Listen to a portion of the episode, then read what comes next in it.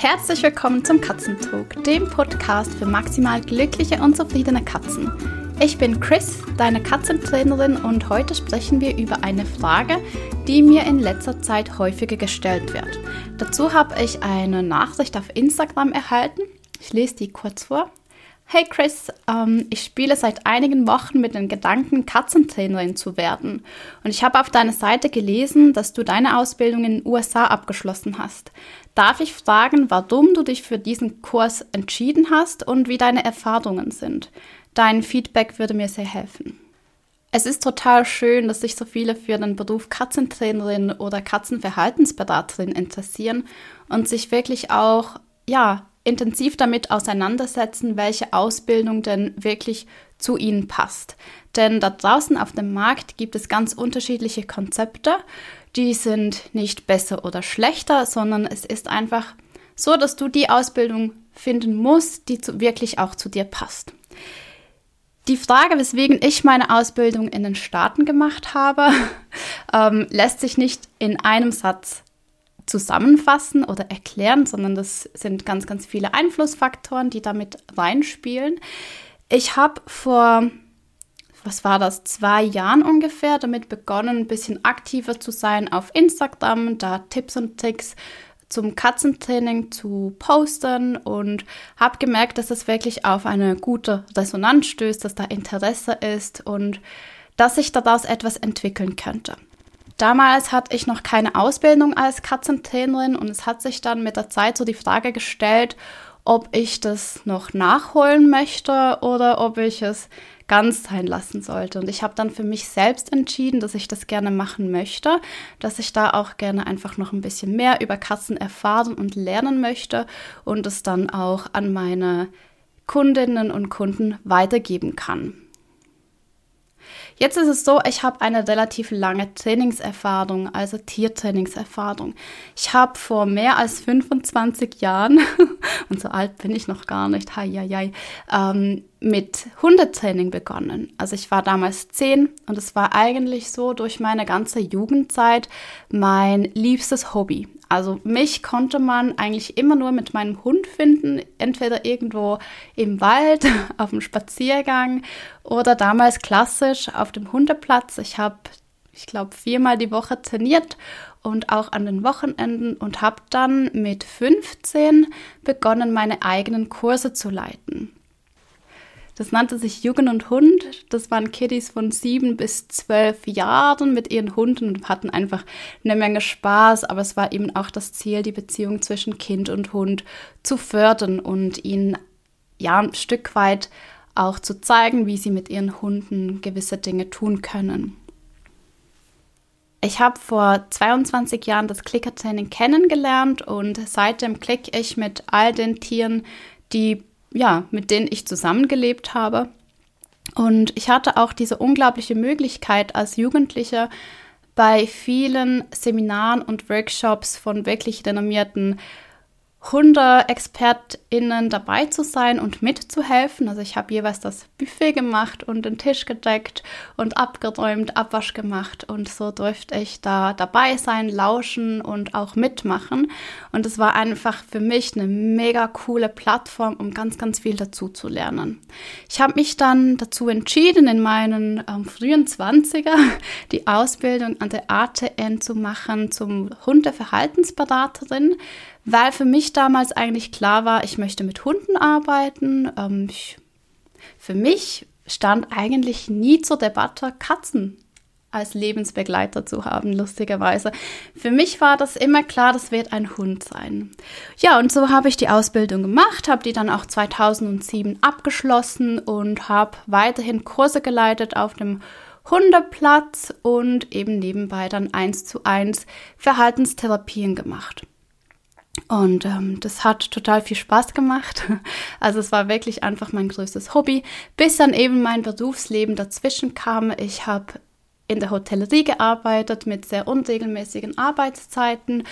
Ich habe dann die Schweiz verlassen und bin nach Paris gezogen. Dort habe ich ja nicht mehr als Hundeverhaltens Beraterin gearbeitet, weil ich da einfach keinen Anschluss an die Community hatte und ohne Tier das irgendwie auch ein bisschen schwierig war. Ich habe aber regelmäßig die Kongresse besucht. Ich war immer die ohne Hund an den Workshops und das war eigentlich auch ganz interessant und spannend. Da habe ich zum Beispiel ähm, Susan Friedman das erste Mal gesehen. Das war eine super tolle Erfahrung. Genau. Also ich bringe einen ganzen Rucksack an Tiertrainings, Wissen und Erfahrung mit und habe mir dann wirklich die Frage gestellt, möchte ich jetzt noch eine Ausbildung machen, spezifisch für Katzen, oder lasse ich das bleiben und mache einfach auf dieser Klicker-Trainer-Schiene weiter, ohne die Verhaltensberatung dazuzunehmen.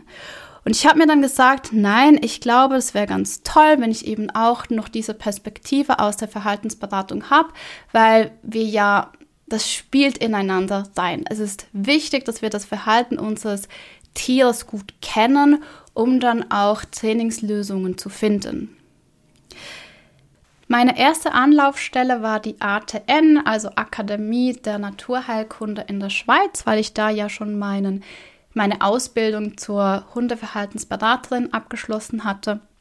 Und ich wollte mir eigentlich einen Teil der Ausbildung anrechnen lassen, denn an der ATN kann man verschiedene ähm, Tierarten studieren. Also man kann zum Beispiel Verhaltenslehre Katze, Hund oder Pferd machen. Ich weiß nicht, ob es mittlerweile auch noch andere gibt. Auf jeden Fall gibt es im Lehrgang selbst zwei Teile. Es gibt den allgemeinen Ethologie-Teil und es gibt dann den spezifischen. Und ich wollte mir diesen allgemeinen, der eben bei allen Tierarten der gleiche ist, anrechnen lassen. Und da meine Ausbildung schon ein bisschen länger her ist, ging das nicht mehr. Und das fand ich sehr schade, denn ich habe diesen Teil der Ausbildung noch als sehr trocken, eher staubtrocken in Erinnerung mit Schwarz-Weiß-Skripten. Das hat sich vielleicht bis heute auch geändert. Ich weiß es nicht, aber ich habe einfach dann gesagt, okay, wenn das nicht klappt, dann ist es vielleicht eine gute Möglichkeit, mich umzuschauen und zu schauen, was es sonst noch auf dem Markt gibt. Ich bin halt so ein Mensch, ich habe, ich sehe es nicht ein, wenn ich zweimal das Gleiche machen muss. ähm, das finde ich total doof. Und deswegen hat sich meine Entscheidung gegen die ATN gerichtet, obwohl ich mir heute vorstellen kann, ähm, eine andere Ausbildung an der ATN zu machen. Also es ist wirklich ein wunderbares Lern- und Ausbildungsinstitut. Es hat einfach für mich persönlich in dieser Situation nicht gestimmt. Ja, und dann habe ich mich auf die Suche gemacht, habe da verschiedene Optionen durchgespielt und da ich ja lange im Ausland gelebt habe, spreche ich ziemlich gut Englisch und habe dann gedacht, es wäre ja eigentlich eine gute Möglichkeit, das einmal im englischen oder eben im amerikanischen Markt zu probieren. Denn ich habe so das Gefühl, die Amerikaner sind uns, was das Tiertraining anbelangt, oft ein Stückchen voraus. Ich habe dann das Animal Behavior College gefunden in den Staaten und dort gibt es eben eine Ausbildung zum Cat Trainer, also Katzentrainerin. Ja, und ich habe mich da beworben, weil das ist manchmal ein bisschen tricky, wenn du eine ausländische Ausbildung machen möchtest, wegen den ganzen Diplomen und ob das anerkannt wird und, und all, all diese Dinge. Und ich habe mich da in Verbindung gesetzt mit, äh, mit dem Sekretariat. Und tatsächlich, ich musste verschiedene Dokumente einreichen. Also das kann ich dir heute schon sagen. Es geht nur mit Abitur. Ich musste mein Abi-Zeugnis, also respektive die Matura, in der Schweiz haben wir die Matura, mein Matura-Zeugnis übersetzen lassen. Das habe ich zum Glück schon gemacht. Das musste ich in Dubai auch schon mal einreichen. Und ja, wurde dann zu einer Prüfung zugelassen. Und zwar musste ich noch eine Sprachprüfung machen. Die hatte es echt in sich. Also die war super tricky. Und ja, dann durfte ich dort mit meiner Ausbildung beginnen. Die Ausbildung zum Cat Trainer besteht aus verschiedenen Modulen. Ich packe dir gerne den Link in die Show Notes, dann kannst du dir das ähm, in Ruhe anschauen. Ich weiß da jetzt auch nicht mehr alle auswendig. Auf jeden Fall, es geht primär um die Katze. Es gibt einen ganz, ganz kleinen allgemeinen Teil zur Ethologie, aber wirklich minim und sonst ist der Fokus wirklich auf die Katzen gelegt. Ich fand es total schön, dass die Skripte farbig waren, dass es viele tolle Bilder hatte und dass man sich auch ab und zu ein Video anschauen konnte. Ich fand das sehr erfrischend. Und ähm, ich hatte eine Studienbetreuerin, die mir immer mit Rat und Tat zur Seite gestanden hat. Ähm, sie hat auch meine ganzen Examen abgenommen. Das heißt, nach jedem Modul hat man online einen Test, den man einreichen muss. Ähm, war manchmal echt ein bisschen tricky. Ich glaube vor allem auch wegen der Sprache. Also da ist wirklich wenn dein Englisch nur so mittelmäßig ist, dann würde ich dir davon abraten, deine Ausbildung im englischsprachigen Raum zu machen, denn gerade wenn es um all die Fachausdrücke geht, ist es einfach super wichtig, die Nuancen zu verstehen.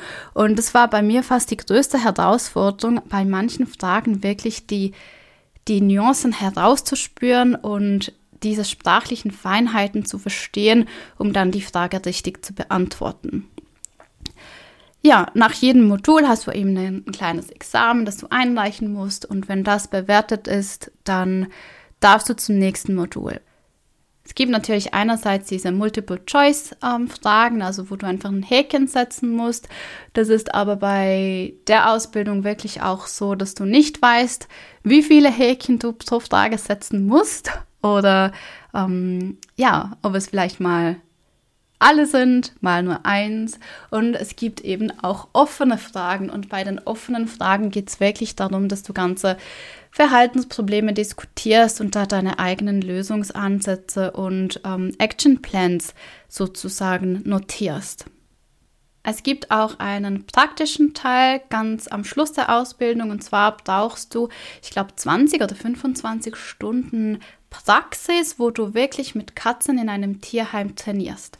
Das heißt, du musst dir da wirklich auch die Zeit nehmen, einen Praktikumsplatz finden und dann in regelmäßigen Abständen mit den Katzen üben. Du hast Protokolle, die du führst, wie man das eben normalerweise so macht.